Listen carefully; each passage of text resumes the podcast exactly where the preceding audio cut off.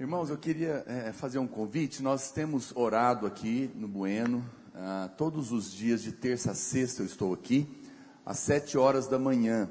E temos feito um devocional, tem sido muito, muito abençoador. Venha orar comigo, pelo menos um dia na semana. Na quarta-feira, em especial, a gente está fazendo com todos os líderes e discipuladores. Então, se você puder, passa aqui, tem sido uma benção, ou acompanhe, a partir das sete e meia eu abro é, online no Instagram, tá bom?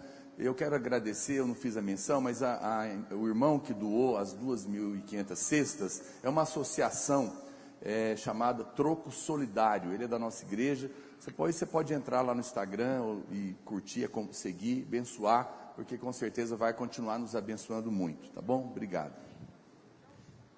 Aleluia. A graça e a paz do Senhor Jesus, amém, irmãos? Consegue dizer amém de máscara? Amém. Bom, eu estou liberado da máscara. Diz que o pregador não precisa usar, aleluia.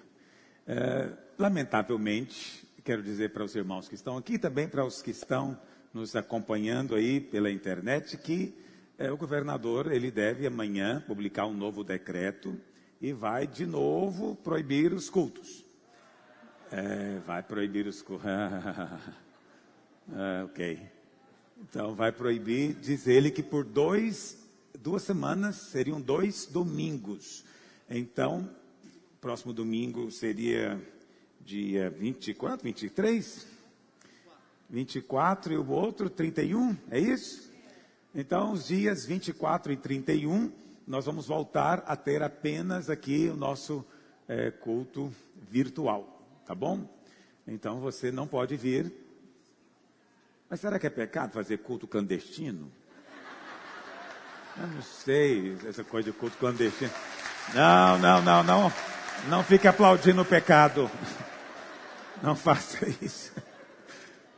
Irmãos, eu já ando cansado dessa história, mas que o Senhor nos ajude. Ok. Então, tá bom. Em todas as situações, nós somos mais do que vencedores. E eu sei que mesmo nessa situação, o Senhor vai. O Senhor está ganhando e nós ganhamos com Ele, nós vencemos com Ele. Uma das coisas boas que tem acontecido é que isso tem me forçado a estar mais na internet, uma coisa que eu não vinha, que eu não fazia.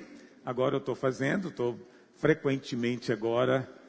Uh, na verdade, eu estou diariamente, de segunda a sexta, ministrando uh, o livro de Apocalipse. Por acaso estamos aqui seguindo o meu livro Apocalipse sem mistério. Tá bom? Então, segunda a sexta a gente está ministrando. A ministração, ela acontece às 8 horas da noite, mas ela fica disponível até o outro dia à noite. Então, você não precisa, obviamente, ver é, no momento da transmissão, você pode ver no momento que lhe for mais conveniente, mas eu recomendo veementemente que você veja nós vivemos tempos proféticos e você precisa estar atento ao que a palavra de Deus diz a respeito dos nossos tempos. Mas o estudo não é apenas a respeito de profecia, porque o livro de Apocalipse não é só a respeito de profecia, é, é principalmente a respeito de uma pessoa, é a respeito de uma história de amor, é a respeito do casamento da divindade com a humanidade. Vai ser o tempo em que o Senhor Jesus vai se unir com a sua igreja e esse é o final da história. Portanto, é um tempo também de meditarmos e desfrutarmos na pessoa do Senhor. Tá certo? As, as ministrações não são longas, elas duram em torno de 40 minutos, não são longas. A gente faz questão de ser um tempo que você não, você fique com vontade e continue no outro dia.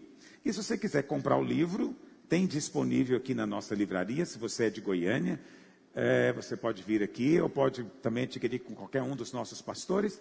Mas se você não é de Goiânia, você pode comprar na Amazon.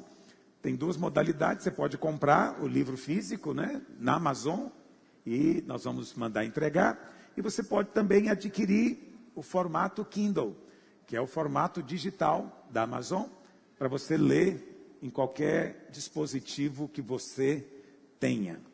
Tá bom? Então fica o convite para os irmãos.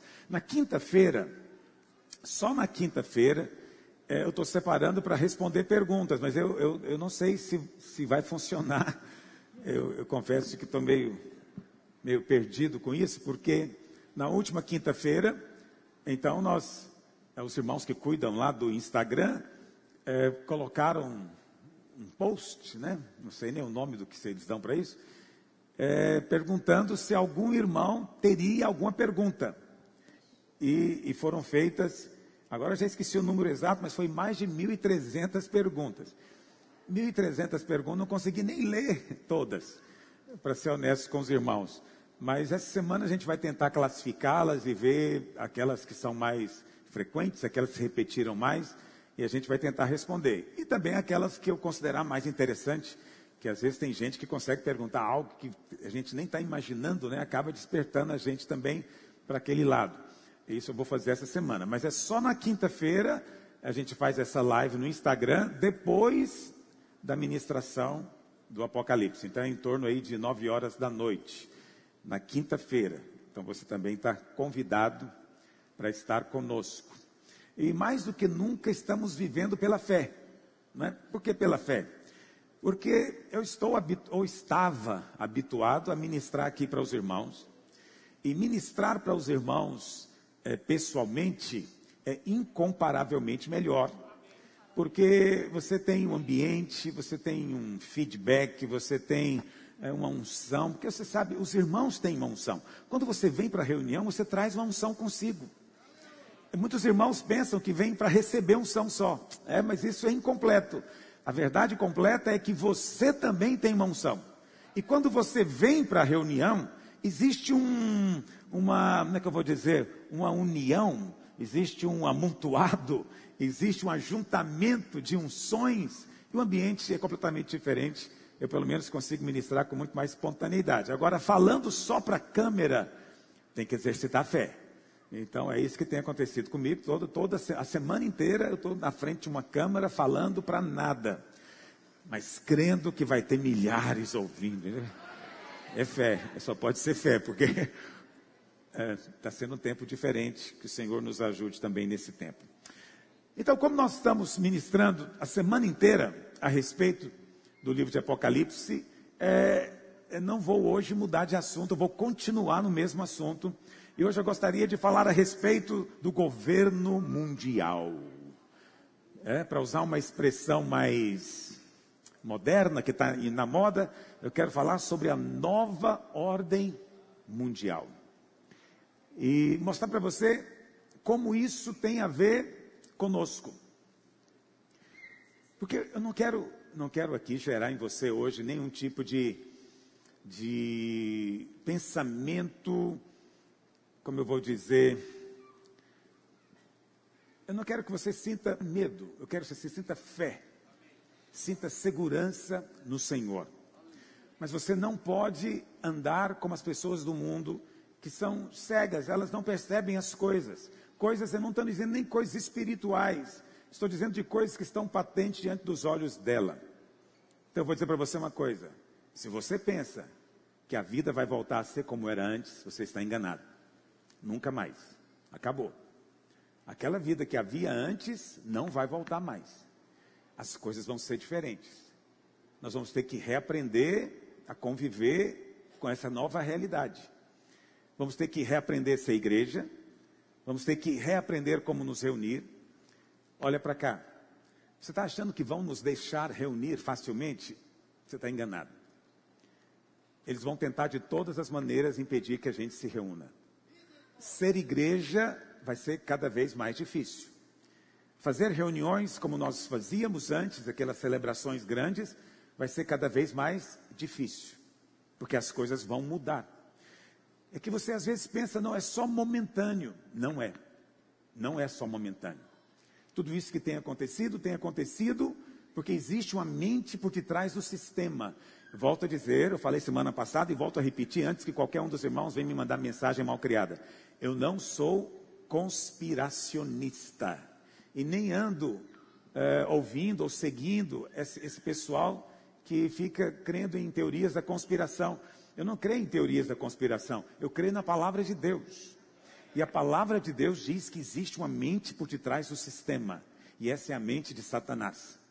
Satanás não é uma, uma invenção, Satanás não é folclore, o diabo não é coisa de gente religioso enlouquecido, não. O diabo está agindo na terra. E ele está movendo na terra. E tudo isso faz parte de um grande tabuleiro. E tudo isso são movimentos que têm sido feitos. E ele está fazendo.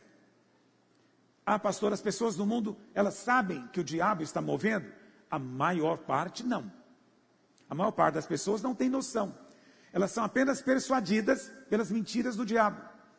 Porque é verdade, é verdade aquela afirmação né, de que uma mentira repetida à exaustão passa por verdade.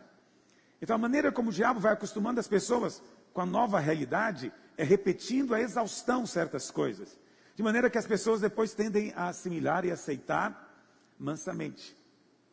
Mas existe uma ação demoníaca. Mas todos, não, não são todos.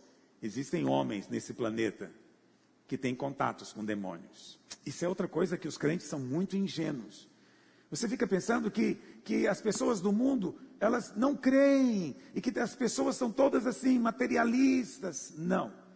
Existem homens que estão envolvidos profundamente no satanismo. E o satanismo não é essa coisa tola que você vê em filmes de terror. Vai muito além disso. Portanto, como eu disse, eu não vim aqui para amedrontar você. Eu vim aqui para alertar, para que a gente tenha os olhos abertos nesses dias. Quantos dizem amém? Pastor, quando você diz que as coisas não vão voltar a ser como antes, é, o que você quer dizer com isso? Veja, você se lembra quando aconteceram aqueles atentados terroristas? Não é? Quando começou a ter atentados terroristas, por exemplo, mudaram, mudaram os procedimentos, por exemplo, em aeroportos. Na época eles disseram, é momentaneamente, é por enquanto. Mas mudou alguma coisa? Não, continua até hoje. Continua, às vezes, até pior. É, eu sei que é para aqueles que não viajam, isso não é tão estressante. Mas eu estava lendo uma reportagem essa semana, de um jornal inglês, muito conceituado. Eles, o título da reportagem é que depois, na quinta-feira, Popular fez uma reportagem com o mesmo título, eles devem ter lido essa mesma reportagem. E o, no, o título era O Novo Normal. O Novo Normal. E para mim que viajo, eu fiquei até desanimado de ler O Novo Normal. Então, eles dizendo que no mundo hoje tem mais ou menos 750 companhias aéreas, eles disseram, deve sobrar 40. Agora você imagina, muita, a maior parte vai quebrar. O que, que vai acontecer com o preço da passagem aérea? No primeiro momento eles disseram, está muito barato, vai ficar muito barato, porque ninguém quer viajar, então eles têm que tentar atrair. Mas depois as passagens vão subir vertiginosamente. Só vai viajar quem realmente precisar muito. Isso sem dizer que as viagens já, já mudaram hoje. Hoje você só viaja com máscara e já virou uma norma internacional. Depois que passar essa pandemia, vai continuar. Só se viaja de máscara. Você vai entrar no aeroporto agora, você quase que tem um exame, é medida a sua temperatura, e eles estão planejando, isso é também orientação lá da OMS, coisa internacional, que aqui no Brasil as pessoas absorvem, porque se falou que é OMS aqui no Brasil, todo mundo já pensa que é Bíblia, é uma coisa impressionante. Você nem sabe quem é o tecnocrata que está lá na frente da OMS. Mas o cidadão fala alguma coisa na ONU, vira autoridade aqui. Não, mas quem falou isso foi a OMS. Como é que você pode discordar da OMS? A OMS é só um, mais um instrumento do diabo, ouça o que eu estou te dizendo. Eles vão fazer exames de sangue para entrar no avião. Vai ter um aparelhinho, vai furar o seu dedinho, vai ter exame. Você hoje vai para o aeroporto e você tem que ter cuidado para não levar na sua bagagem de mão nada com 100 ml.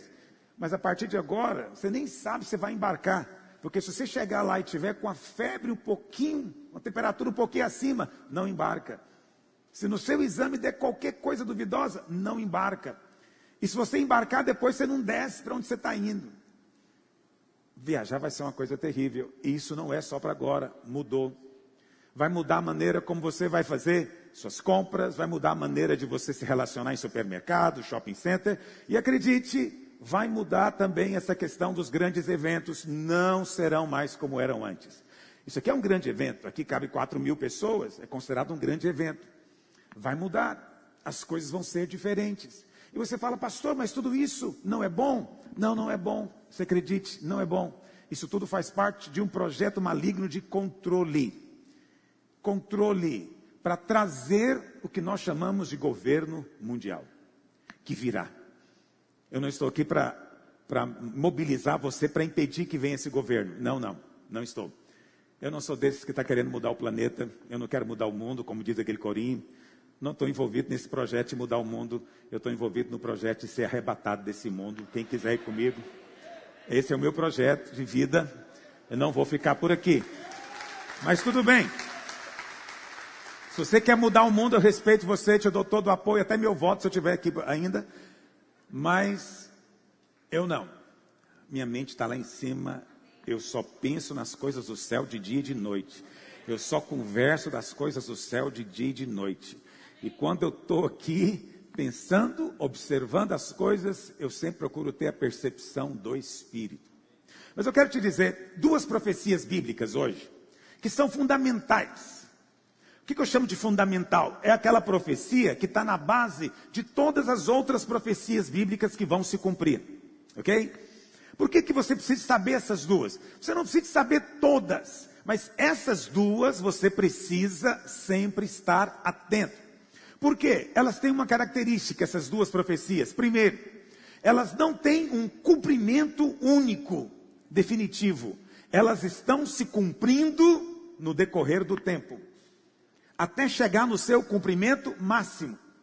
Essas profecias, que eu vou mencionar para você aqui agora, essas duas, elas não se cumprem como que no estalar de dedos.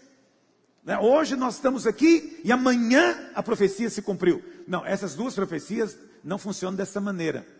Essas duas profecias, elas vêm já acontecendo, estão diante dos nossos olhos, porque elas exigem preparação para quando finalmente acontecerem.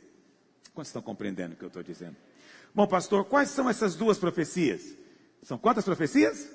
Duas. Vou falar de duas somente. A primeira, Mateus 24, verso 32.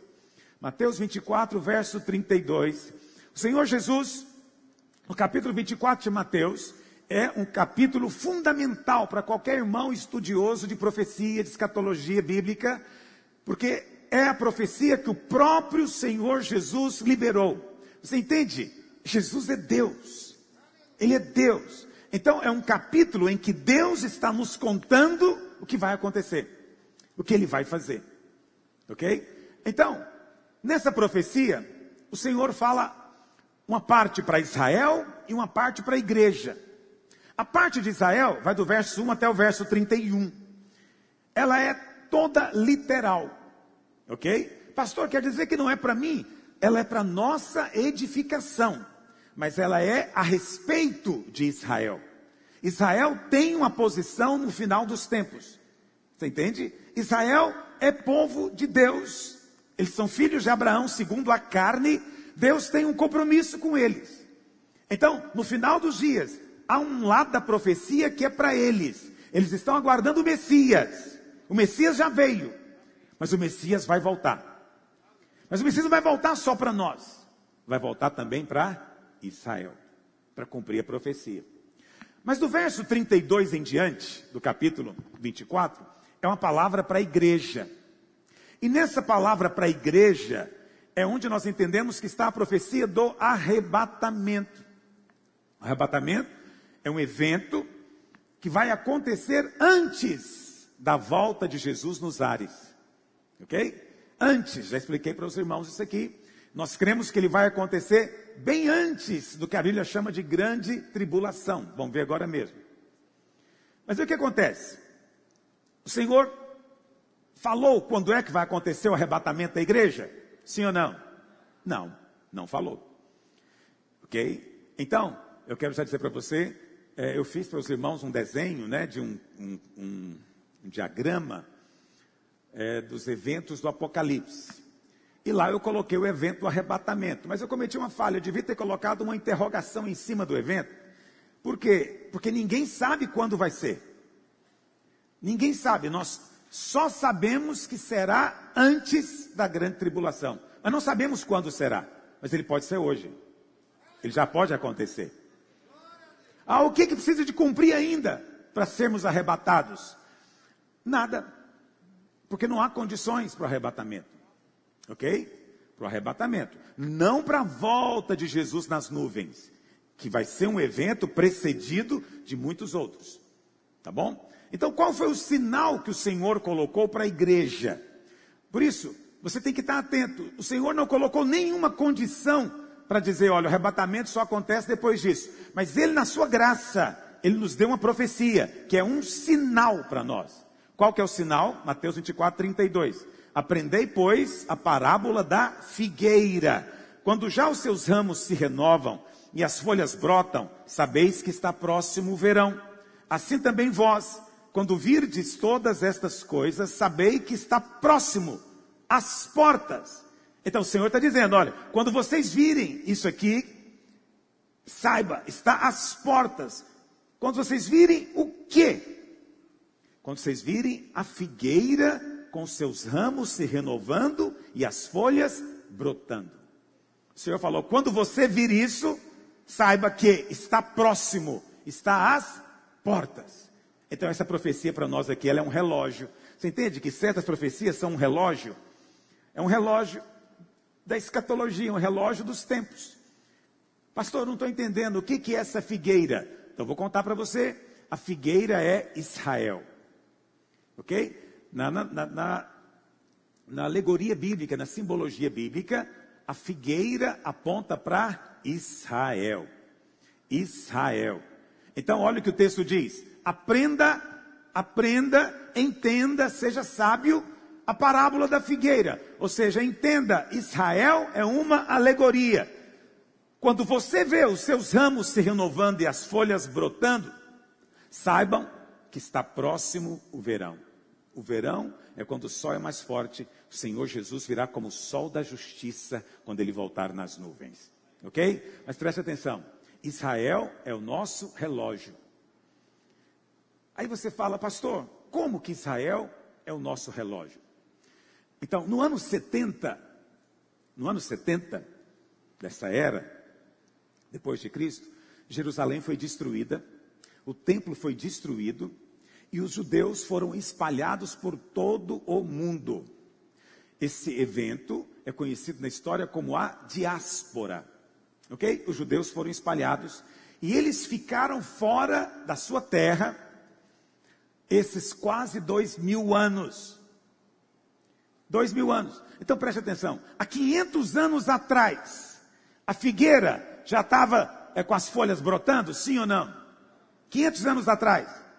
Então, quando, por exemplo, Lutero ou Calvino, eles, eles falavam e eles ensinavam escatologia, eles não sabiam o que dizer a respeito de Israel. Eles não sabiam o que dizer porque eles não estavam vendo nada acontecendo. Ele não tinha nenhuma folhinha brotando, não tinha nada acontecendo.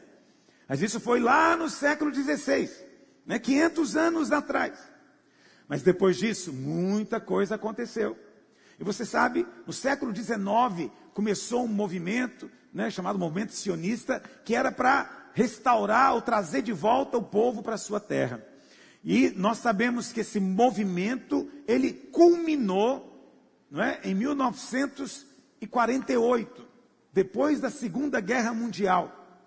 Quando todo mundo viu, quando os, quando os aliados entraram na Alemanha nazista e eles encontraram aqueles campos de concentração cheios, repletos de judeus que foram mortos com gás né, venenoso, mortos à míngua, de fome, de frio.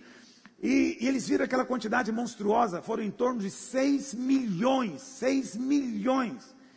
Isso produziu uma comoção. Né? O povo, todo o planeta se sensibilizou, mas isso estava no projeto de Deus. O que eu quero dizer para você? Que se o diabo está agindo, eu quero dizer que Deus também está agindo. Nosso Deus não está parado. Ok? Não precisa se preocupar. Deus não pode ser surpreendido jamais. Ele é soberano. E a Bíblia fala então que em 1948 chegou-se a um consenso: é preciso dar uma pátria para esse povo, é preciso encerrar esse sofrimento. Obviamente, isso não veio só pela bondade das nações, isso também veio porque os próprios judeus sionistas, né, ocupando às vezes posições importantes em muitos governos, pressionaram e então aconteceu em 1948, no dia 15 de maio, a nação de Israel foi estabelecida. Ok? e nós temos o grande privilégio porque a, a, a reunião da ONU em que isso aconteceu, a Assembleia da ONU, foi presidida por um brasileiro chamado Oswaldo Aranha. Ele é que assinou, no final das contas, um brasileiro, a criação do Estado de Israel. Presta atenção, o que, que você acha que os crentes pensaram naquele dia? Espera aí, depois de dois mil anos, vão voltar a ser uma nação de novo. Isso é profecia se cumprindo em manchete de jornal. Profecia bíblica. Então todo mundo ficou impressionado, porque não foi só isso que aconteceu. Entendeu? Esse povo, de repente, agora estava na terra deles, mas eles tinham inimigos de todos os lados. Imediatamente veio a guerra da independência, porque os países árabes não aceitaram a decisão da ONU. Imediatamente atacaram Israel. E eles, que nem eram ainda um povo organizado, uma nação organizada, tiveram que se defender e venceram a guerra da independência. Esse povo ficou dois mil anos sem uma terra. Eles não falavam a sua língua. O hebraico só era usado né, no bar mitzvah, nas reuniões, na sinagoga. Não era usado no dia a dia. Mas simplesmente um idioma renasceu. Você tem ideia do que é um idioma que só foi falado há dois mil anos atrás voltar a, a existir? Isso é um milagre divino.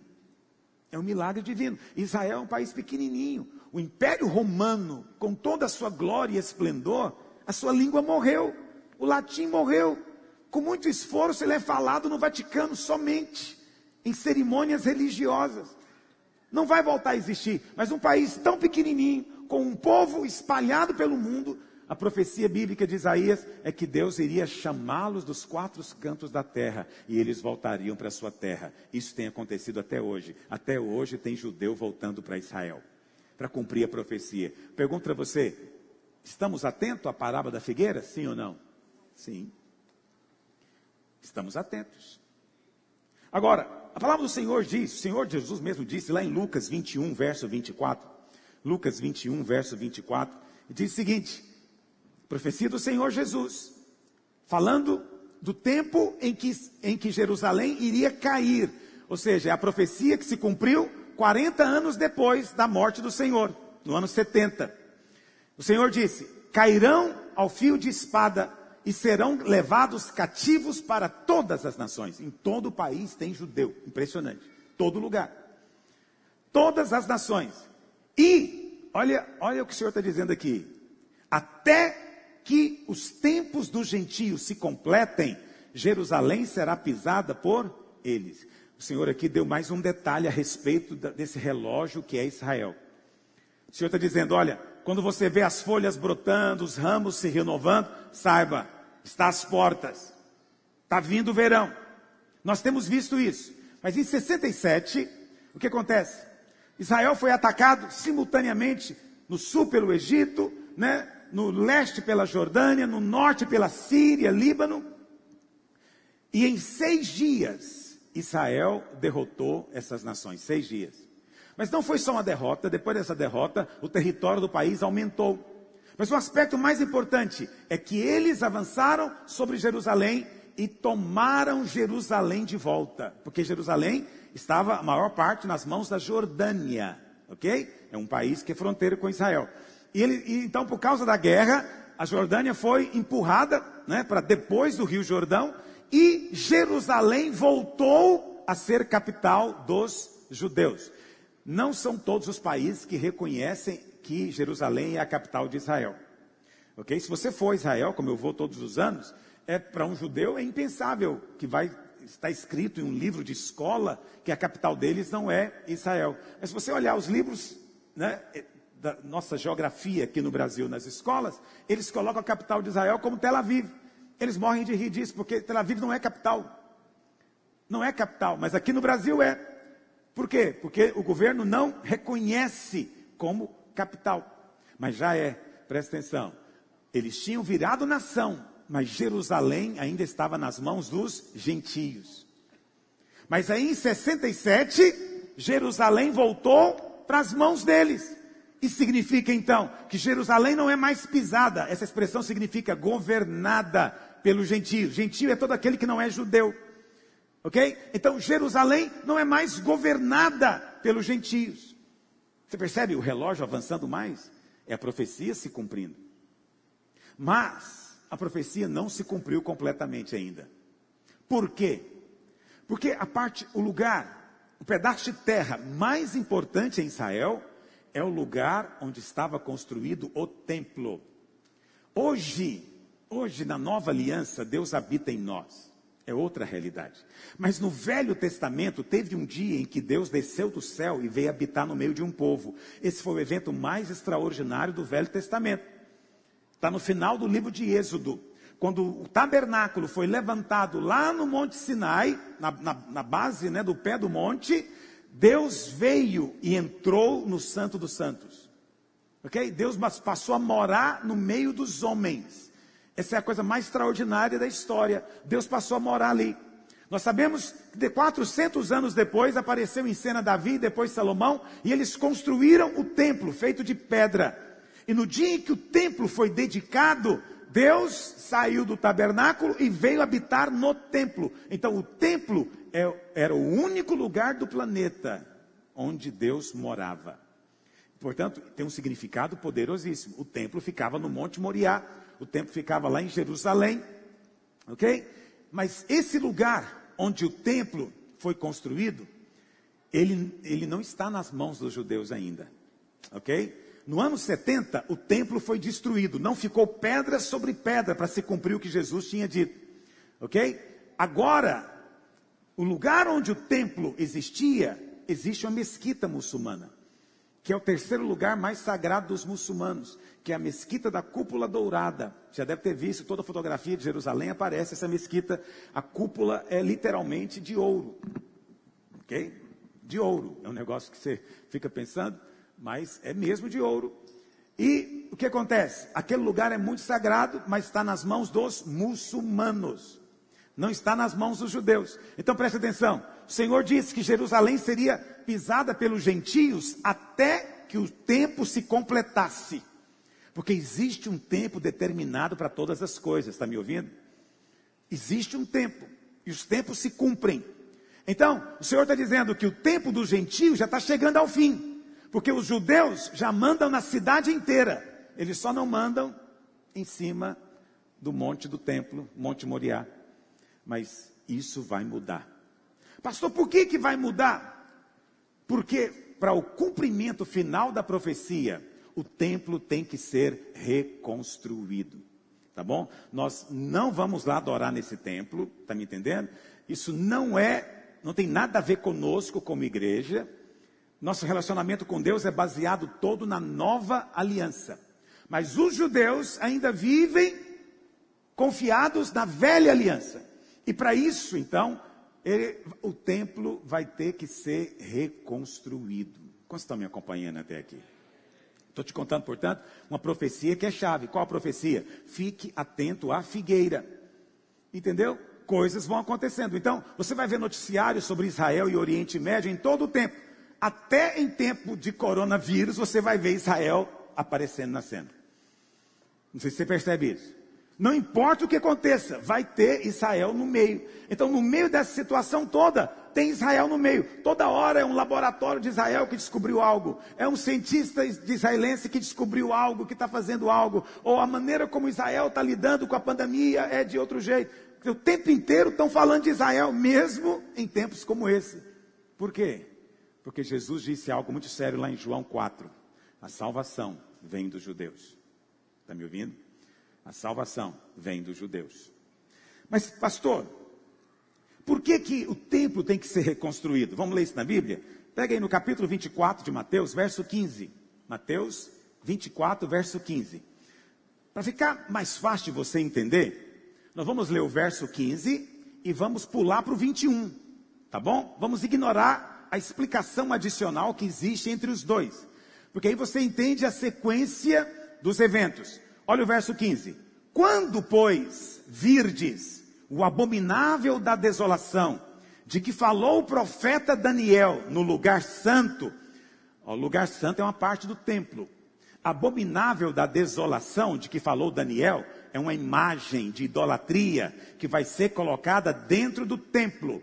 Essa profecia está em Apocalipse capítulo 13, quando o anticristo vier ele será recebido como um Messias e ele vai fazer aliança com Israel. Nós sabemos, né, eu estou só contando para você, que vai ser uma aliança de sete anos. Mas no meio dessa aliança, ele vai permitir que Israel reconstrua o templo. Mas ao invés de deixar os judeus adorarem a Deus, ele vai colocar o abominável da desolação lá dentro, no lugar santo, que é uma imagem dele para ser adorada. Um judeu jamais vai fazer isso, né? E nenhum crente. Agora presta atenção. Então, porque se você ler no verso 15, vamos, volta no verso 15, vamos ler sem parar. Olha o que diz. Quando, pois, virdes o abominável da desolação de que falou o profeta Daniel no lugar santo, quem lê, entenda. Aí o verso 21 continua: Porque nesse tempo haverá grande tribulação. Isso é o que nós chamamos de a grande tribulação. O Senhor Jesus chamou, como desde o princípio do mundo até agora não tem havido e nem haverá jamais. Mas nós não estaremos aqui nessa grande tribulação em nome de Jesus. Ok? Então preste atenção. Qual vai ser então o evento que vai deflagrar a grande tribulação? Vai ser o templo dos judeus sendo profanado. Esse templo não existe hoje. Está me entendendo? Mas ele vai ser construído. Escreva o que eu estou te dizendo, que não sou eu que estou te dizendo, é a palavra de Deus. Ele vai ser reconstruído. E eu estive lá em Jerusalém, conhecendo um lugar chamado Instituto do Templo, onde eles não falam tudo, mas eles já têm tudo pronto. Está me ouvindo? Tudo pronto. É como se fosse um grande lego. Quando tiverem a ocasião de reconstruir, eles vão fazer tudo em pouquíssimo tempo. Pouquíssimo tempo, porque já está tudo pronto. Eles só não fizeram porque não tem o um lugar para fazer. Entendeu? Mas até outras coisas muito interessantes. É, eu, eu, li, é, já tem um ano que aconteceu isso. É, Para se fazer a consagração do templo, segundo a lei do Velho Testamento, precisa de uma novilha vermelha. Ok? Uma novilha que nasce vermelha. Não sei se você já viu, né? uma vaca vermelha. Então, em Israel não tem novilha vermelha. Mas aconteceu o quê? Em fevereiro do ano, do ano passado, nasceu a primeira novilha vermelha lá no país. E saiu em todos os jornais. Entende? Alguém fala, mas como? O que aconteceu? Genes recessivos, uma bela hora ele aparece, inesperadamente. Agora, por que está aparecendo justamente agora? Quer dizer, uma coisa que não existia, agora já existe. Apareceu simplesmente. Né? A novilha vermelha. Isso é uma coisa você deve depois pesquisar para você ouvir o que eu estou te dizendo. Então, as pessoas falam, pastor, o que, que você diz nessa história né, do Donald Trump e até do Bolsonaro de colocar a embaixada dos seus países lá em Jerusalém? Sim, porque quando um país não reconhece, como é o caso do Brasil, não reconhece Jerusalém como capital, a embaixada do Brasil não fica em Jerusalém, fica em Tel Aviv. E aí, quando o presidente anuncia que vai reconhecer Aí alguém fala, ah, mas isso é uma grande bobagem. Você vai ouvir a mídia dizendo que isso é uma grande tolice, que isso é, entendeu? Que não faz sentido o país entrar nisso. Mas preste atenção, isso é cumprimento da profecia.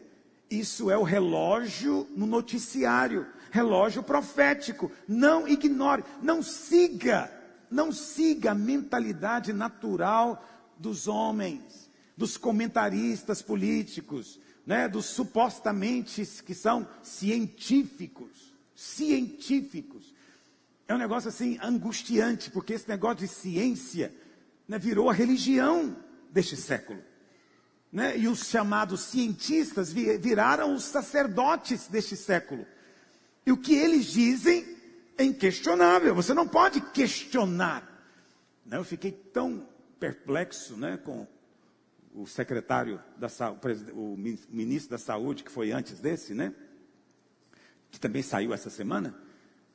Ele, ele defendendo na mídia, né, que tudo que estava fazendo era científico. Eu fiquei pensando, é, quer enganar quem, meu Deus do céu? Que história é essa de científico? Entende? Onde é que estão os estudos dizendo que realmente é, o vírus não vai se transmitir se a gente ficar isolado? É onde? Onde está isso? Mas aí eu comentei isso com uma pessoa, e a pessoa falou, mas como que você questiona a ciência? Meu, crente, membro da videira, está comigo, andando comigo, nem sei quanto tempo. Como que eu questiono a ciência? A ciência não existe, amigo. O que existe é opinião. Entendeu o que eu estou dizendo? Vou falar para você o exemplo que eu falei para ele. Ciência constrói bomba atômica. Onde você vai jogar não é ciência. Onde você vai jogar é opinião. O dia que você vai jogar é opinião. Se você vai ou não jogar é opinião.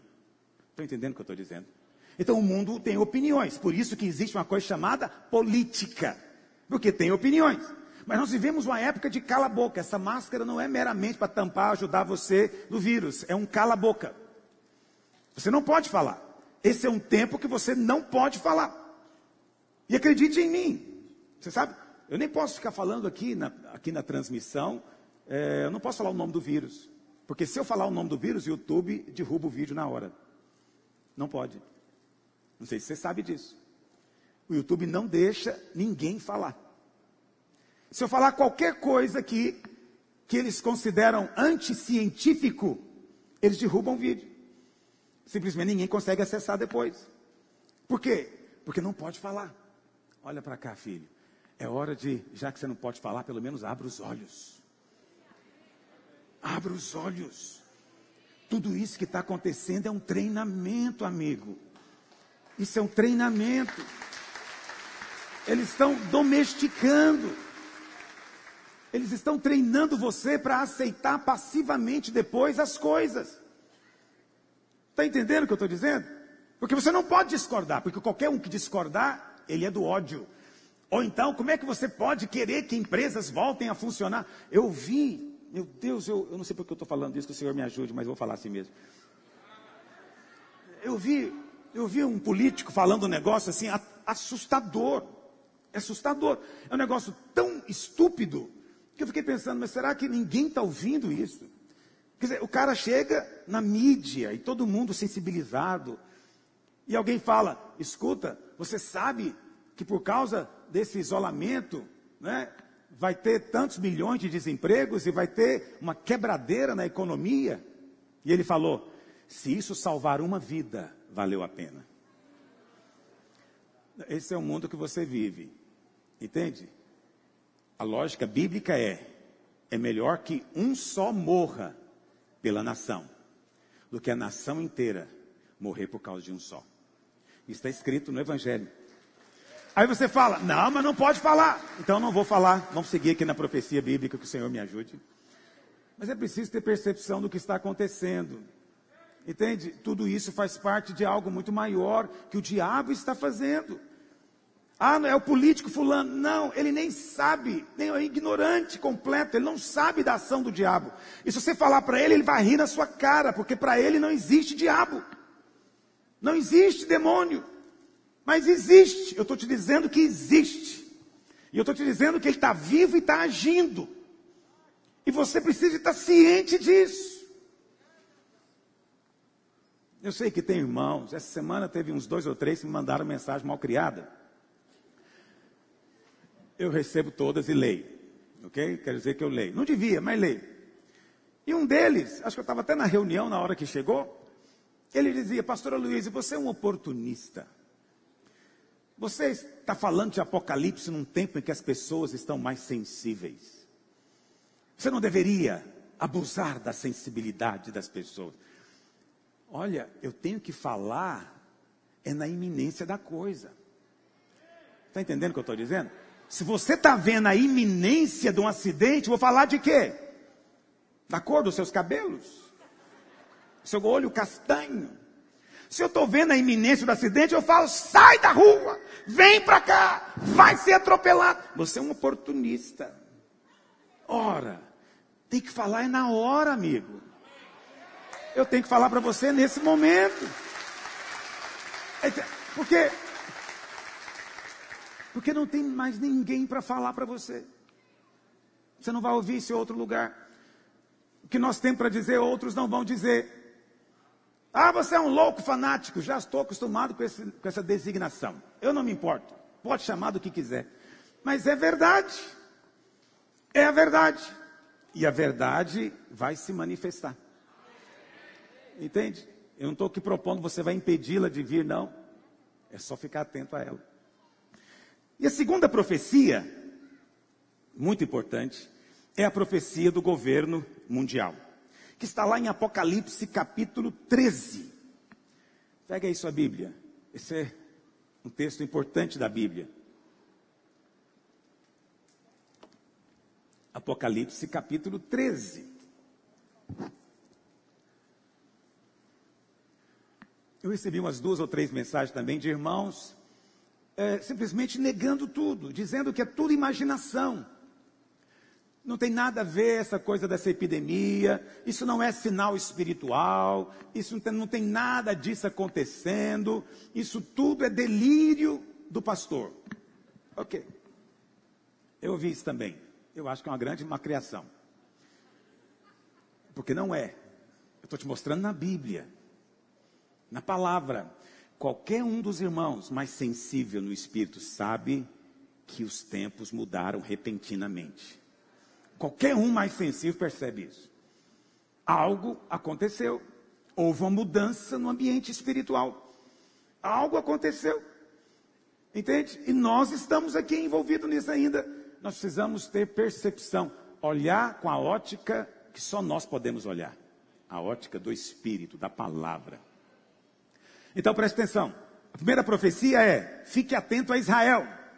Fique atento a Israel. Toda vez que você vê um noticiário, leia se falar de Israel e seu conflito com os árabes. Leia, porque Israel é um relógio, relógio profético, acabei de te mostrar agora. Mas tem uma outra, uma outra profecia que é relógio profético, é a profecia do governo mundial que virá. Virá um governo mundial.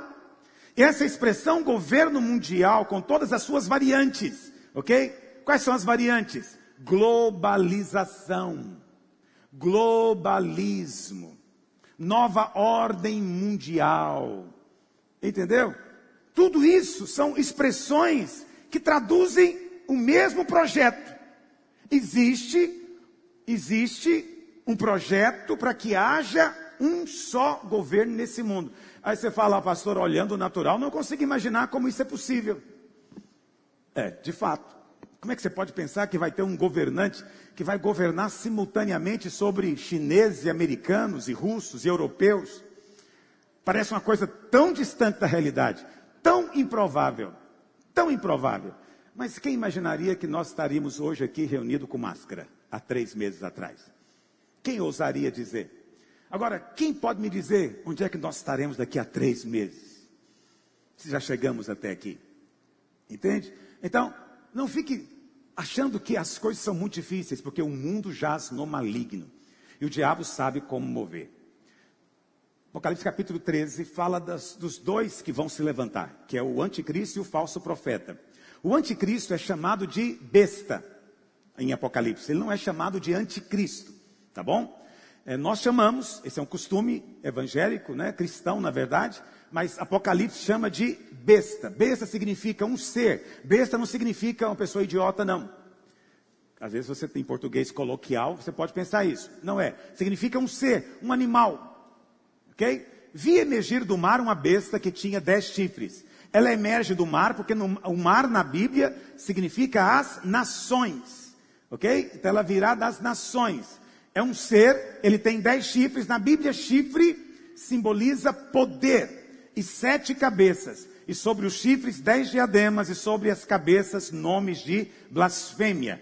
Então, esses chifres simbolizam poder e significa que esse sujeito que virá, ele vai governar diretamente sobre dez nações.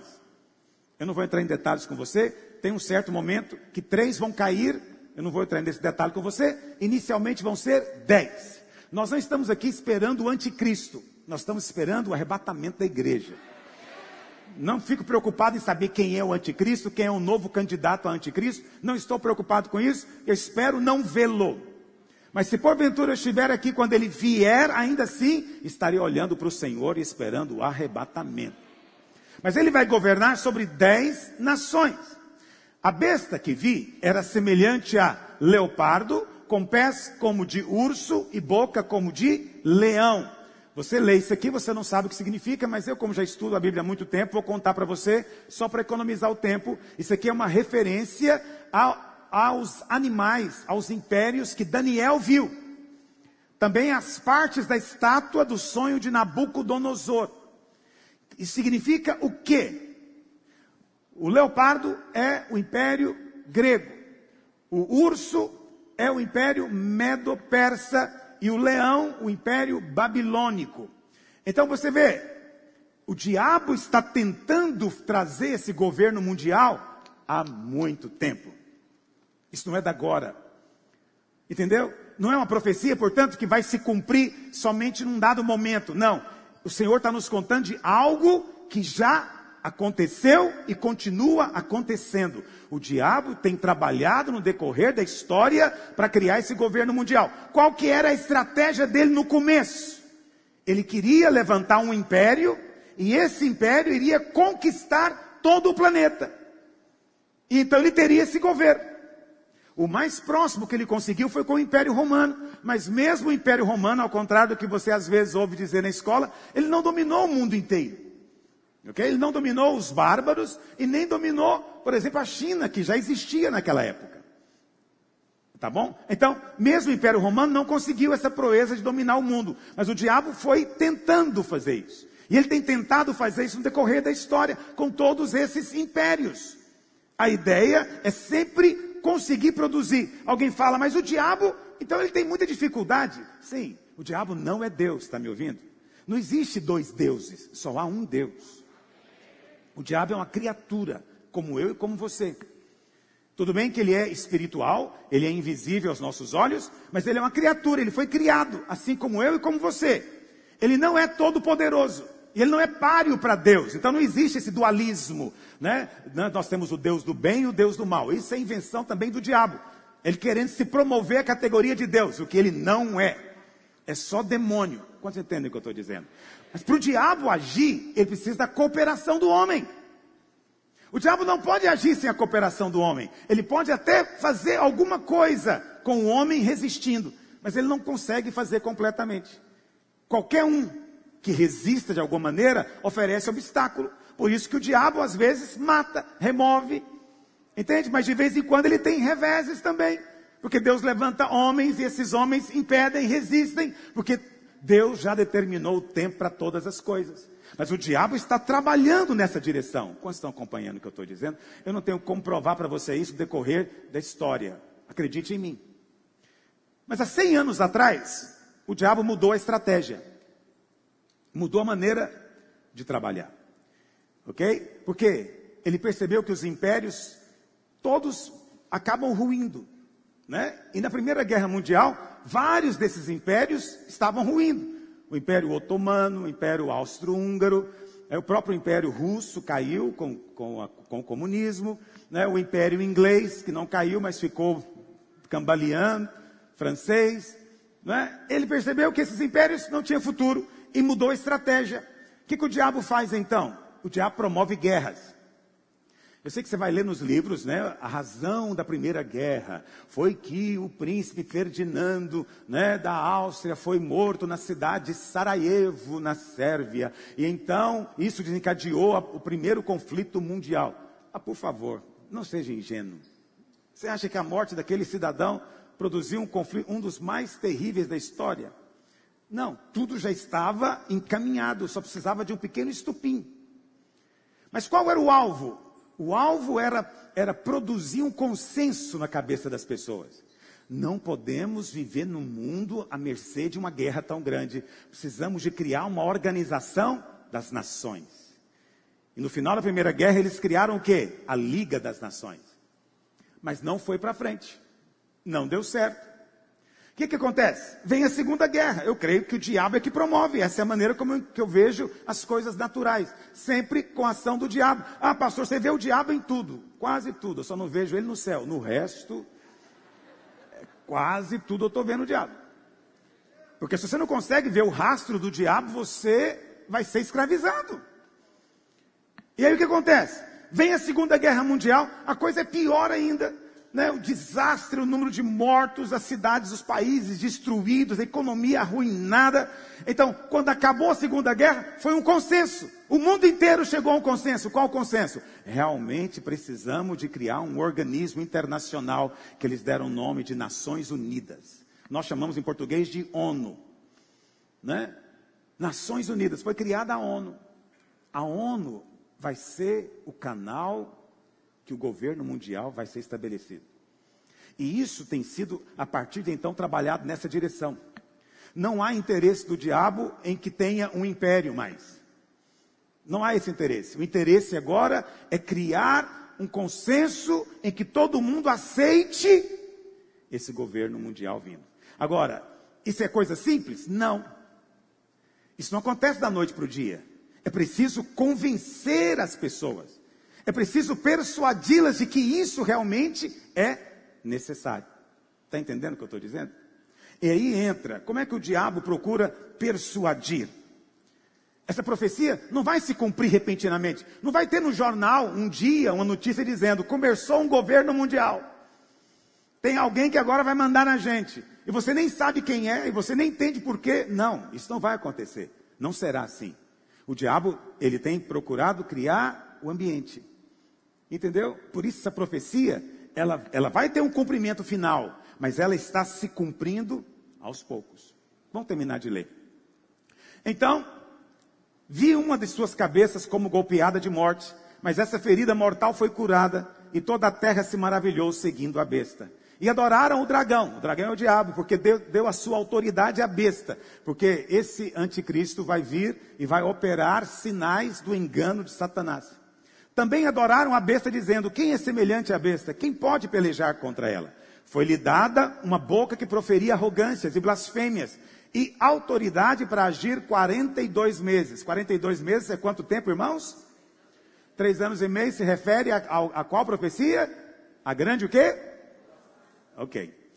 Uh, e, onde é que eu parei? Verso 7. E é o 6, né? E abriu a boca em blasfêmias contra Deus, para lhe difamar o nome e difamar o tabernáculo, a saber, os que habitam no céu. Foi-lhe dado também que pelejasse contra os santos e os vencesse. Isso significa que vai ter crente aqui nessa época. Tá bom? Esses santos aqui se referem a crente. Vai ter crente. Mas nós não, em nome de Jesus. Amém? Deu-se-lhe ainda, olha a profecia, essa profecia você tem que sublinhar na sua Bíblia. Deu-se-lhe ainda autoridade sobre cada tribo, povo, língua e nação. Entendeu? Esse sujeito, que nós chamamos de anticristo, vai governar diretamente sobre dez países, que são os dez chifres. Mas a Bíblia fala que vai ser dado a ele autoridade como que isso é possível, pastor? Como é que um cara governa sobre um bloco ali, um grupo de países, mas depois ele vai ganhar autoridade sobre cada tribo, povo, língua e nação? É aí que entra a ONU na história. É aí que entra a ONU. Vou te, dar uma sugestão. Eu sei que para você às vezes é difícil, porque muitos irmãos não falam inglês. Mas se você fala inglês, depois você pesquisa na internet qual que é a, o discurso dos presidentes ao redor do mundo.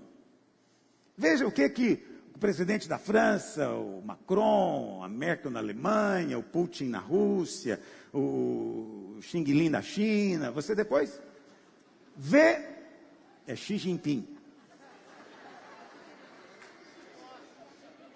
Olha para cá, não é para desviar a atenção. Olha o que esses caras falam, você vai ficar surpreso com uma coisa eles falam a mesma coisa. Eles falam a mesma coisa. O discurso é igual. Como é possível isso?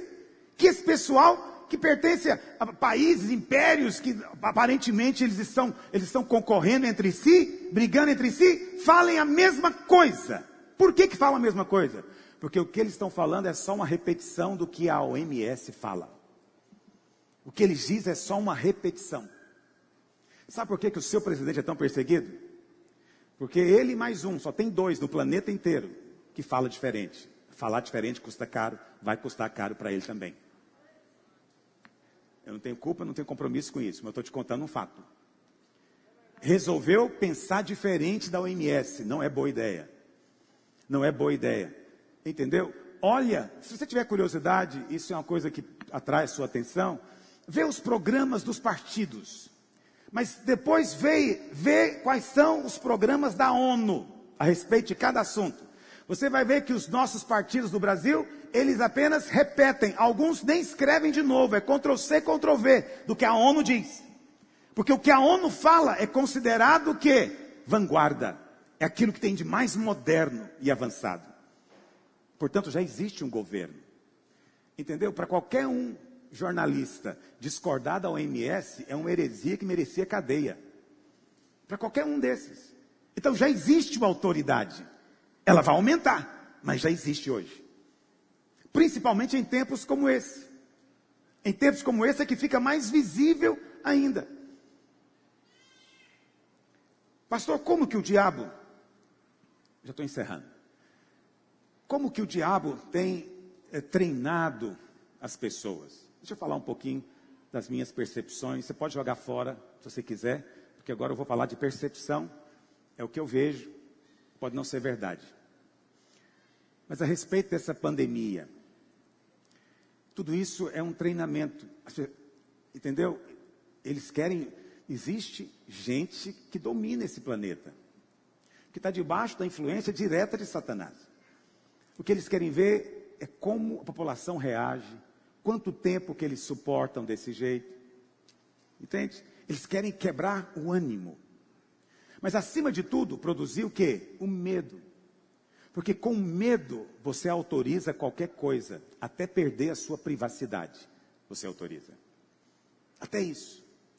Você sabe, para ter um governo mundial, esse é o meu raciocínio, você pode jogar fora se você quiser, mas para ter um governo mundial, eu prometi que nem ia falar mais disso, mas eu quebrei minha promessa.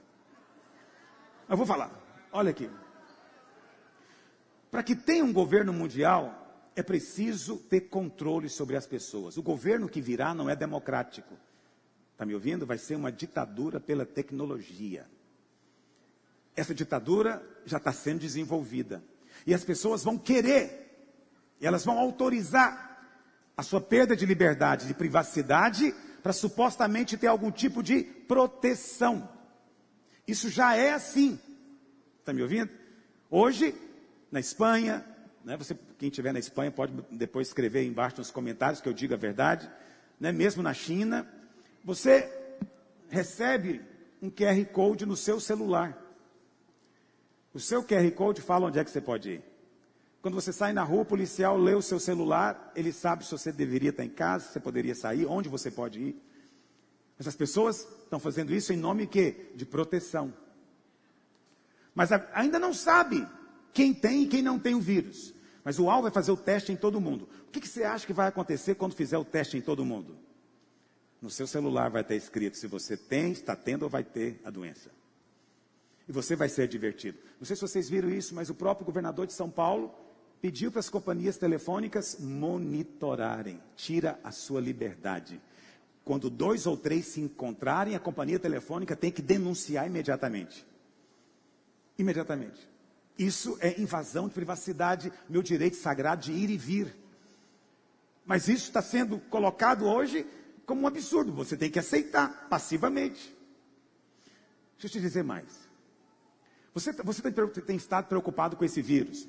Amém. O Senhor vai te guardar. Não estou dizendo que o vírus não existe. Não, o diabo mandou um vírus. Entendeu? Mas nem é ainda um vírus realmente tão letal. Mas olha para cá.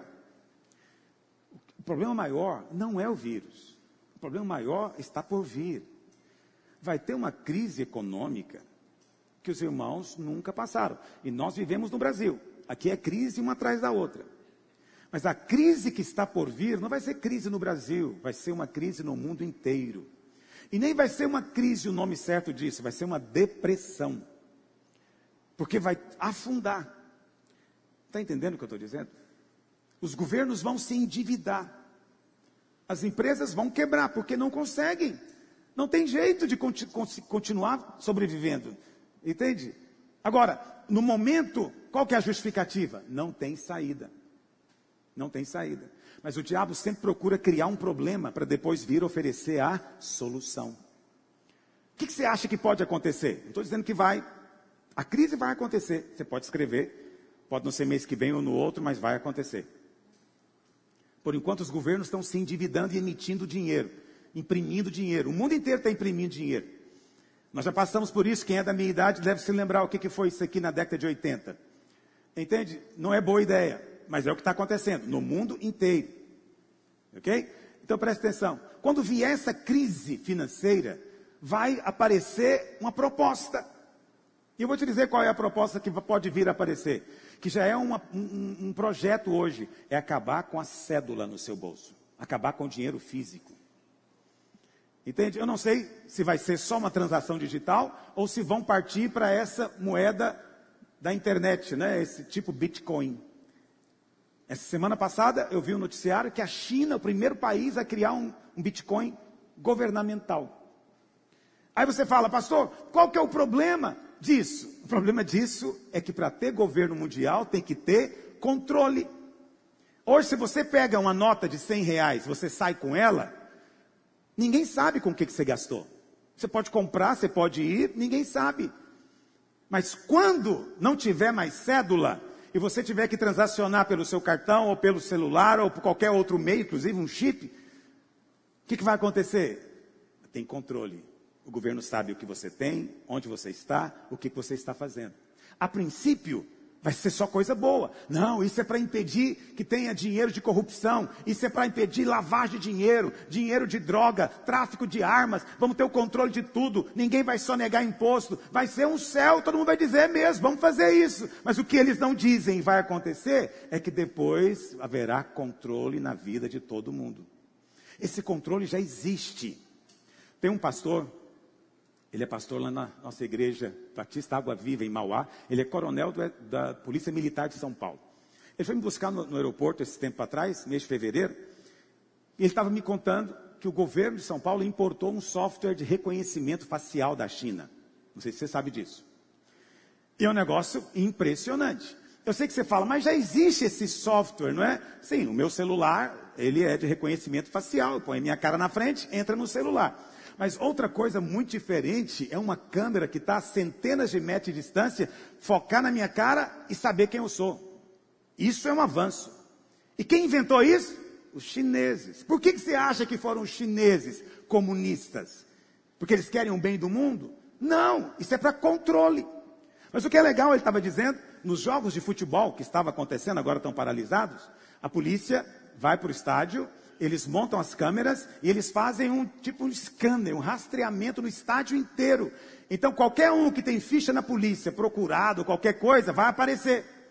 E ele contando que foram presos já dezenas de criminosos, porque criminoso adora ir no estádio. Eu ainda perguntei para ele como é que isso é feito. Ele dizendo: olha, a coisa tão, tão bem organizada que a gente localiza o cara, marca o cara, os policiais chegam, um de cada lado, silenciosamente, pega no braço do cara, tira o cara, ninguém percebe, ninguém vê. Agora, o que você não sabe é que isso já está sendo usado na China. Tem uma região da China, uma província, que eles estão fazendo isso ainda a nível de desenvolvimento do projeto, mas já é real, não estou inventando para você, estou te contando um fato. Ok? Eu não quero ousar mencionar os nomes aqui, que eu nem consigo falar os nomes em chinês. Mas o que acontece? Nessas cidades, e na China, cidade de um milhão de habitantes é nada. Ok? Tem mais de 100 cidades com um milhão de habitantes lá. E o que acontece? Todo cidadão foi cadastrado. Né? O seu cadastro biométrico, que por acaso o nosso presidente aprovou há três ou quatro semanas atrás. Antes eles queriam saber só a sua digital, agora eles querem saber do seu rosto inteiro. Por que, que você acha que isso está acontecendo? Ah, não, mas quem está fazendo isso, é, é, ele, ele é para o nosso bem. Sim, eu até acredito que a pessoa nem saiba, eu estou te contando o que está na mente do diabo. A mente é controlar. Como que vai controlar? Eu vou te dizer o que vai acontecer, como na China. Na China, a igreja não pode reunir, sabia disso? Não pode reunir. E nesse tempo de pandemia, também não pode transmitir pela internet. Porque eles querem destruir a igreja. A China é um país ateu. Eles perseguem os cristãos. E agora a coisa ficou mais complicada. Porque eles sabem onde a pessoa vai. Se ela atravessou a rua, olha o que, que eles criaram. Eles criaram tipo, tipo um banco de pontuação. Todo cidadão recebe uma pontuação de acordo com seu comportamento. Se ele vai atravessar a rua e atravessa fora da faixa, tem uma câmera que vai ver quem é, vai mandar a multa na casa dele e ele vai receber um score, uma pontuação. Se ele estava na fila, cortou a fila. Né? Se ele fez qualquer coisa que o governo não goste, ele ganha uma pontuação essa pontuação depois é que vai permiti-lo matricular o filho na escola que ele quiser, porque certas escolas só para quem tem certas pontuações. Ele não pode comprar casa no bairro que ele quer, porque naquele bairro é só para quem tem essa pontuação. Todo mundo vai querer ter um máximo de pontuação para poder agradar o governo, fazendo o que o governo quer. Na China não pode, não pode reunir, você não pode ir no culto. Entende? Hoje nós podemos, mas acredite, vai mudar. Vai mudar como já é realidade lá. A igreja vai virar inimigo do Estado em algum momento. Hoje já é um problema. É um cansaço de alma para os políticos ter que lidar com crente e com igreja, porque os crentes querem reunir, crente quer fazer culto, crente é um problema. É um problema. Ouça o que eu estou te dizendo. Em algum momento vai passar de problema para ser inimigo, algo a ser eliminado. A ideia do diabo é que você seja crente sozinho na sua casa.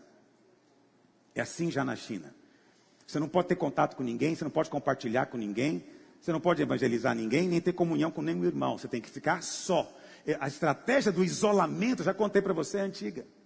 É como o diabo faz. Como estão me acompanhando hoje aqui? Não sei se eu estou te ajudando. Está te ajudando a abrir a mente. Olha, essa coisa do aquecimento global. Você fala, ah, pastor, o que, que isso tem a ver agora com o governo mundial? Tem tudo a ver, filho.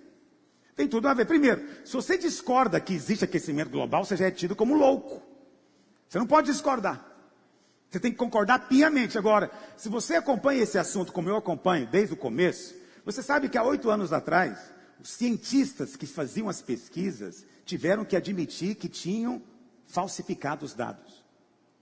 Eles falsificaram os dados. Imediatamente a mídia no Brasil, a Rede Globo, a Veja, vieram dizer o quê? Não, eles falsificaram, mas tem outros dados que provam que é verdade. Quer dizer, nem quando o sujeito mente, aceita que está errado. Essa semana eu recebi um vídeo de um, um, pessoal que eu acompanho nos Estados Unidos, e eles é, mostrando a mentira. Não sei se você sabe, mas o grande garoto propaganda do aquecimento global é o urso polar. Então eles dizem que o urso polar está morrendo, está entrando em extinção, porque os polos estão derretendo.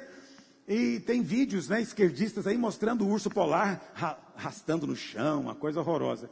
E esse pessoal me mostrou, mandou para mim um vídeo e um documentáriozinho pequeno, de cinco minutos, mostrando que nos últimos dois anos a população de urso polar cresceu até excessivamente. Estão pensando agora até em permitir a caça. Tanto que cresceu mas falam o tempo inteiro que não. Agora, por que, que é tão importante ficar com essa história de aquecimento global? Porque precisa de ter um inimigo comum.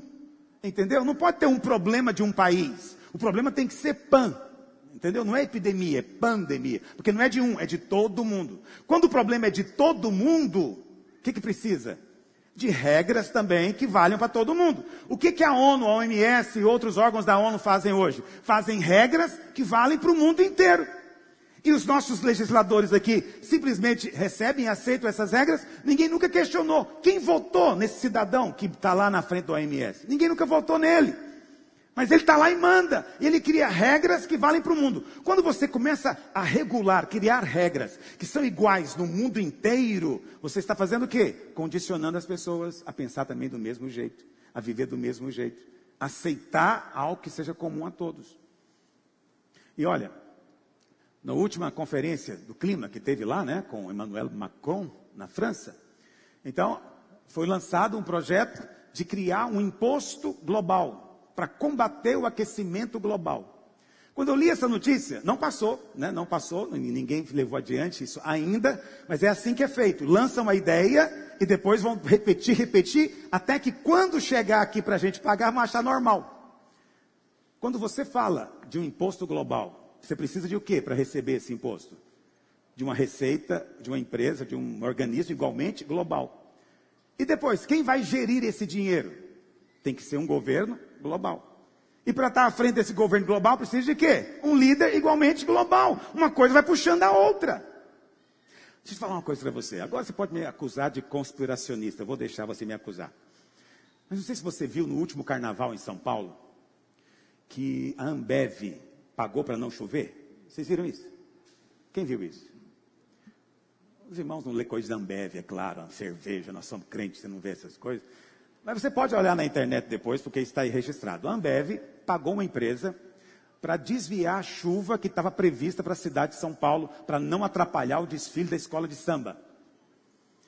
Eu não sei se você sabe, Vladimir Putin fez a mesma coisa na Rússia, por ocasião dos Jogos Olímpicos de Inverno que teve lá na Rússia. Estava programado de chover lá em cima da cidade, e aí os repórteres chegaram nele e falaram, Vladimir Putin, o senhor, Vossa Excelência, como é que o senhor vai resolver esse problema? Ele falou, ele é muito assim autoritário, né? ele se acha um superman, ele falou, não vai chover. Aí os repórteres insistiram, não, mas está previsto. Ele falou, você não está entendendo, eu estou dizendo, não vai chover. E de fato não choveu. Quando passou o evento, veio a público para dizer que uma outra empresa tinha bombardeado as nuvens antes de chegar na cidade com um produto químico que fez todas elas chover, despencou, teve enchente em outros lugares, mas um lugar que eles queriam ficou seco, ficou seco. Qual que Presta atenção, olha para cá. O que, que esse pessoal diz que vai acontecer com, essa tal de, com esse tal de aquecimento global? É que vai ter seca num lugar e enchente no outro. Eu pergunto para você, esse, essas empresas que foram capazes de, de trazer seca para São Paulo, eles poderiam fazer isso em outros lugares?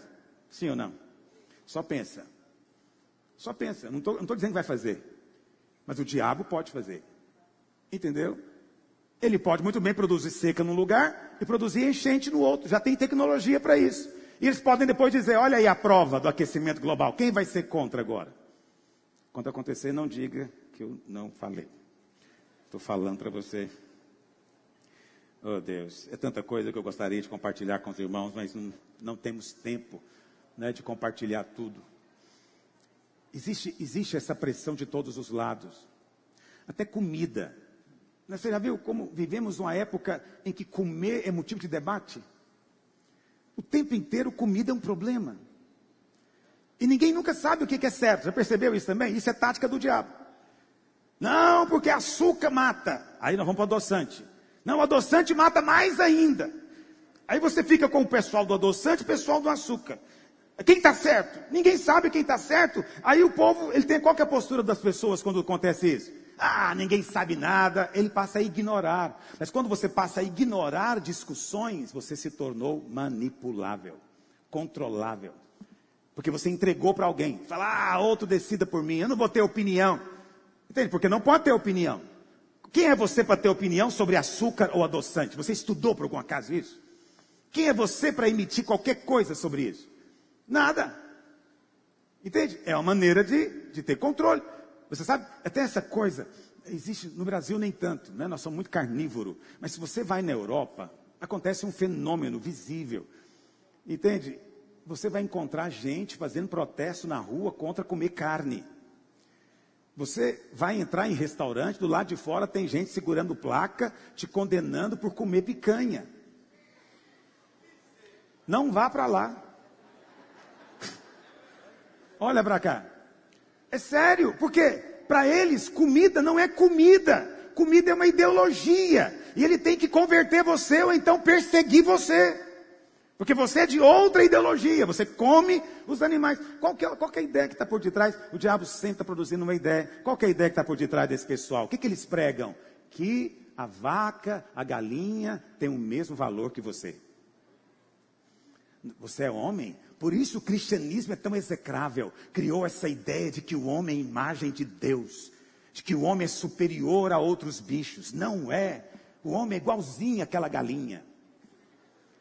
Olha, na cabeça deles pode até ser. Pode até ser. Mas é uma coisa tão interessante isso, né? Eles, eles choram de dó de matar uma galinha. Mas eles não têm dó de abortar uma criança. Não tem dó. Você sabe, hoje estou falando demais, Jesus da glória, mas tem uma apresentadora da Globo. Tem uma apresentadora da Globo que eu, eu até gosto de assistir. Sabe uma coisa que eu gosto de fazer? Ver fazer comida.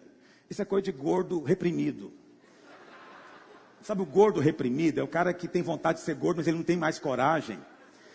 Então ele fica assistindo fazer comida, porque ele não sente o gosto, não sente o cheiro, ele não come, não engorda, mas pelo menos ele está vendo. Ele tem um delírio vendo fazer comida. Então eu gosto de ver, não vou negar, eu gosto de ver, minha esposa sabe disso. E tem uma apresentadora que ela faz comida vegana, até o nome assusta. E eu gosto de ver, mas é assim, é tanta hipocrisia. E ela leva artista para provar a comida que foi feita. E um dia ela fez churrasco de melancia churrasco de melancia. E deu para um, um, um, suposto artista também lá, e o cara comeu e falou: Eu estou totalmente surpreso. Nunca imaginei que melancia pudesse ser tão bom. Falei, mentira, miserável. Vai queimar no inferno. Melancia não é tão bom assim. Não pode ser. É, é uma piada, mas olha para cá. Tudo bem, eu, você quer comer melancia, fica em paz. Né? Eu vou comer picanha também, mas olha para cá. Aí depois eu estava assistindo um dia um programa de entrevista e ela foi convidada e ela contou que comeu a placenta do filho quando nasceu. Estou falando de artista, não é de gente da periferia passando fome, não. Comeu placenta, isso é, isso é tipo de canibalismo, isso é uma doença mental, meu Deus do céu. Quer dizer, ela não pode comer um coraçãozinho de galinha, mas pode comer placenta. Ah, vamos ser francos, se não tem demônio por detrás disso. Claro que tem. Como tem atrás do feminismo, como tem atrás da ideologia de gênero. Claro que tem. Já falei para os irmãos a respeito disso. Qual que é o alvo de, disso tudo? Feminismo, ideologia de gênero, até esse veganismo. O alvo disso tudo é destruir a família. Porque a família é que impede essas coisas de acontecer, esse governo de vir. Porque é na família que você ensina, instrui. Entende? Mas, ah, pastor, mas o que, que isso tem a ver com ideologia de gênero? Porque se não é pai e mãe, é outra coisa, não é família. E mesmo os homens. Você sabe, eu estava lendo uma reportagem esses dias, eu não sei se é verdade, mas eles mostrando como essa coisa de hormônio nas comidas também é uma coisa premeditada. E existem estudos mostrando que quando você come só soja, soja no almoço, no café da manhã, no almoço, na janta, não é substituindo supostamente a proteína animal, isso coloca em você muita, muito, muito hormônio feminino. E os homens começam a ficar mais feminilizados. Não estou falando que vira gay, não, presta atenção. Feminilizado. Nós vivemos uma epidemia de homem efeminado, assim, emasculado.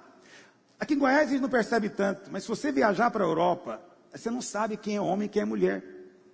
A roupinha, cocotinha, sabe aquela. Ainda fala cocotinha? Não fala, não, né? Quando eu era jovem, era cocota que falava. Então, aquela calça que é grudada aqui, não sei nem como que entrou na perna do cidadão.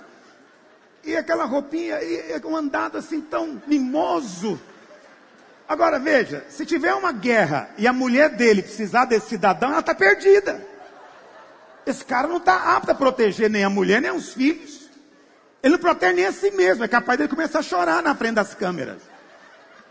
Agora, Deus, Deus criou o homem para o homem proteger. O homem é masculino o homem tem que ser forte. Mas vivemos um tempo de fragilização o tempo todo. O tempo todo que o Senhor nos ajude nesses dias a percebermos essas coisas todas. Enquanto isso, a igreja está sendo perseguida. Você não vai, não vai ver isso nos noticiários, mas nesse tempo de pandemia, milhares e milhares de cristãos estão sendo presos na China, só porque fizeram uma reunião com três ou quatro pessoas. Está me ouvindo?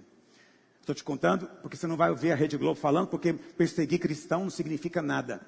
Matar cristão é bobagem. Matar um muçulmano dá muito problema. Mas cristão pode, é o que está acontecendo hoje. É o que tem acontecido hoje.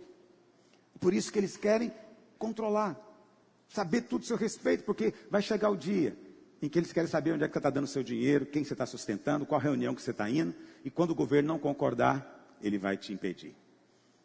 Então, nós vivemos está às portas. Pastor, mas mesmo assim, para ter um governo mundial, vou encerrar em três minutos, prometo agora. Os irmãos estão cansados? É que eu vou ficar duas semanas sem te ver, eu estou aqui tentando. Olha para cá. Olha para cá. Vou só encerrar falando isso. Isso não está aí na sua revista, mas eu vou falar assim mesmo. Para que o governo mundial venha, é preciso ter um gatilho, um evento. Você entende o que eu estou dizendo? Tem que ter um evento que justifica. Um evento que as pessoas falam, realmente, nós precisamos agora que alguma coisa aconteça. Precisamos agora de uma liderança. É preciso acontecer alguma coisa. Eu não sei o que vai ser, eu vou te falar três hipóteses, possibilidades, que eu penso, porque eu fico na minha casa pensando nessas coisas. Primeira possibilidade, um vírus, uma outra pandemia, mas que não vai matar centenas de pessoas. É aquela coisa assim de matar um terço da população. Entendeu? Então, no estado de Goiás, que tem 7 milhões, morrer aí 2 milhões de uma vez. É, dizer, é uma pandemia, assim, simplesmente assustadora, destruidora, que de fato coloca as pessoas no pânico. Isso faz com que as pessoas aceitem imediatamente qualquer solução. E elas clamem por uma liderança. E aí não é mais uma questão de um país ou outro, tem que ser internacional, porque o problema seria mundial mesmo. E nessa situação de absoluto pânico e medo, vai chegar alguém e vai dizer: Eu tenho a solução, eu tenho a resposta. Entende? E então vai entrar com todos esses controles. Controle de onde você vai, com quem você esteve, o que, você comprou, o que, que você comeu, o que, que você fez. Vai controlar tudo da sua vida, em nome da sua proteção. É uma possibilidade que o Senhor nos livre. Se acontecer, eu não quero estar aqui. Uma segunda possibilidade seria um conflito, uma terceira guerra mundial. Muita gente acha isso que não, nunca vai acontecer, improvável. Eu não digo que é improvável. Mas a iminência, às vezes nem precisa chegar a acontecer a guerra, mas só de estar assim iminente a coisa, vai explodir qualquer hora. O povo vai clamar por algo assim. Agora vamos imaginar que chegue a acontecer uma guerra. Alguém me mandou essa semana um vídeo da Universidade de Princeton, nos Estados Unidos. E eles fazendo lá uma simulação é, de onde, o que aconteceria com o planeta no caso de uma guerra. Uma boa notícia para você é que se nós estivermos por aqui, a gente nem vai ser atingido. Não há previsão de bombas nessa região. Que o Senhor te ajude. Presta atenção. Aí me mostraram esse negócio, eu fiquei pensando, imagina, se de repente todo o seu estilo de vida é destruído. Quer dizer, você não importa mais se você tem dinheiro, se não tem, você vai ter que ficar naquela fila para ganhar um pedaço de pão para sobreviver.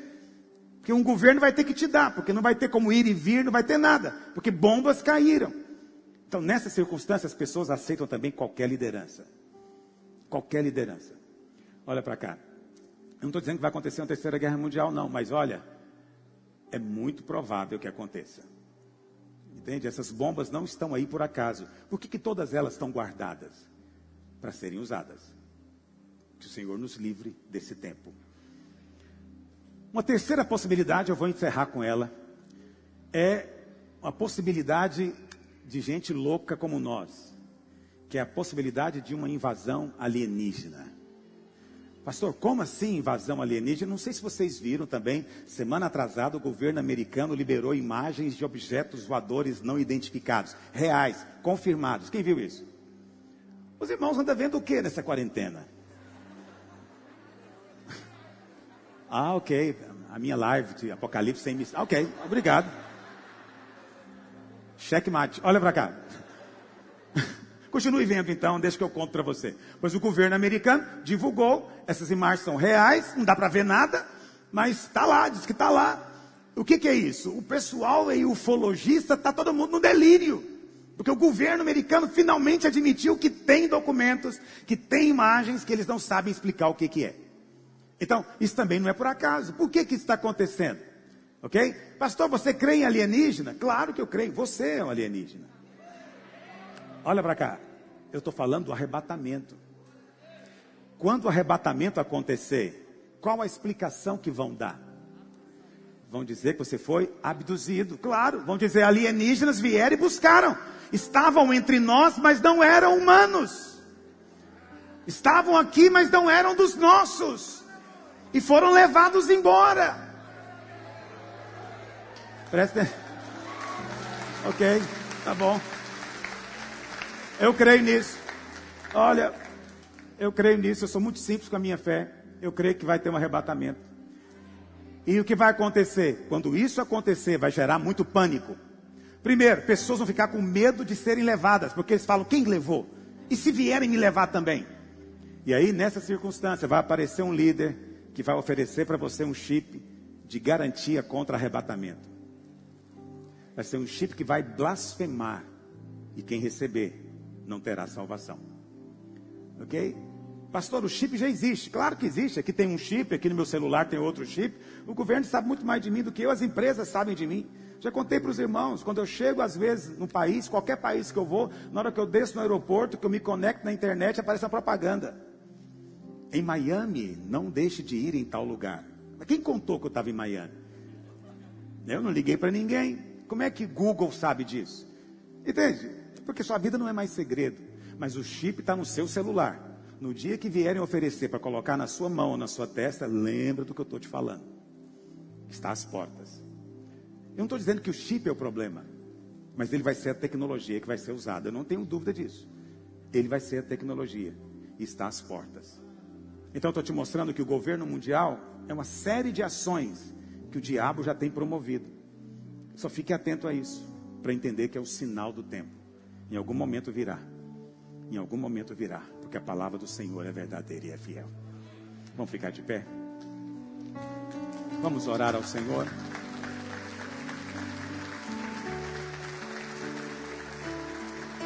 Me perdoe os irmãos de casa, se hoje eu preguei sem olhar para a câmera. Prometo domingo que vem pregar olhando para a câmera. Tá bom? Hoje falei para os irmãos que estavam aqui. Amém? Onde você está, na sua casa, feche os seus olhos. Não fique indiferente aos sinais dos tempos. Seja conquistado pelo Senhor. Comece a pensar nas coisas do céu. Como é que eu posso estar vigilante, pastor? É só estar esperando. Espera. Se você está esperando a vinda dele, você já está vigiando.